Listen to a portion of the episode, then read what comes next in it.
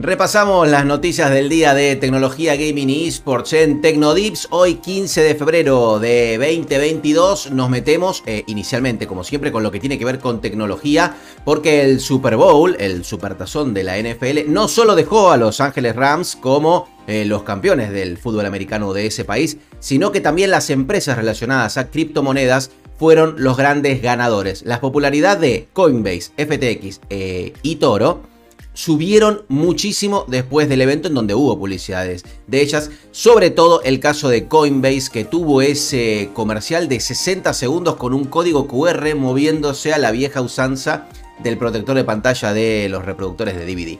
Así que eh, no solo los Rams ganaron, sino que también las criptomonedas lo hicieron. Snapchat planea incluir avisos publicitarios en la mitad de las stories, lo que se llama mid-roll en el lenguaje eh, técnico de la publicidad, en el contenido, y compartirá las ganancias con los creadores de contenido. ¿Esto para qué? Para que los creadores de contenido lo activen claramente. Se rumorea que en el evento que Apple organizará el mes que viene, no solo se espera que se presente el nuevo iPhone SE, sino que presentarían tres nuevas Mac, una de ellas la nueva MacBook Air, pero bueno, solo son rumores. Reino Unido se convirtió en el primer estado en incautar NFTs. ¿Sí? A partir de un tema que hubo de defraudación al fisco, rentas y aduanas de ese país eh, se hizo con obras de arte en NFT de quienes hicieron esa evasión. Videojuegos. El gobierno de India, atención, prohibió 53 juegos en ese país, entre los que están nada menos que Free Fire. El título de Garena es mobile y tiene muchísimos usuarios en países como eh, la, India en Asia, el resto del continente asiático, en Latinoamérica, países donde la penetración del gaming mobile es altísima, así que problemas para Garena y Tencent. Capcom lanzó una misteriosa cuenta regresiva para el 20 de febrero. Los rumores, Resident Evil 4 y quizás, o quizás, eh, un Street Fighter, habrá que esperar, son todas conjeturas.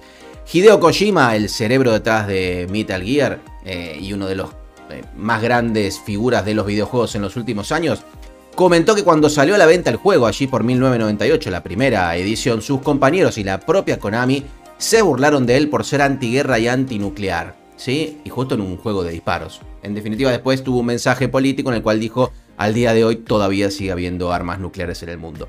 Esports, la Liga Latinoamérica de League of Legends sumó a AB InBev. Eh, esto es una empresa multinacional de multimarca de cervezas, dueña de muchas de las marcas de cerveza más importantes, que estará organizando viewing partners en bares, atención, de México, Colombia, Chile y Argentina para ver los partidos de la liga. Una liga que no la está pasando bien a nivel audiencia. Veremos si esto ayuda a potenciar un poco la marca. Por último, después de una buena actuación en SL Challenge para 9Z, el equipo argentino de Counter-Strike Global Offensive, el roster subió a la posición 29 del ranking HLTV, que es la más alta para un equipo latinoamericano, así que felicitaciones para ello. Obviamente no contamos a los brasileños que han llegado a ser número uno del mundo, pero eh, muy buen eh, performance para el equipo que tuvo a Luken, uno de mis jugadores favoritos, un saludo para el toro, eh, entre los más destacados. Hasta aquí entonces los Tecnodips de hoy, las noticias de tecnología gaming y esports del este 15 de febrero de 2022. Ya saben, compártanlo, denle like, suscríbanse, lo que ustedes quieran, que todo nos viene bien y nos reencontramos mañana.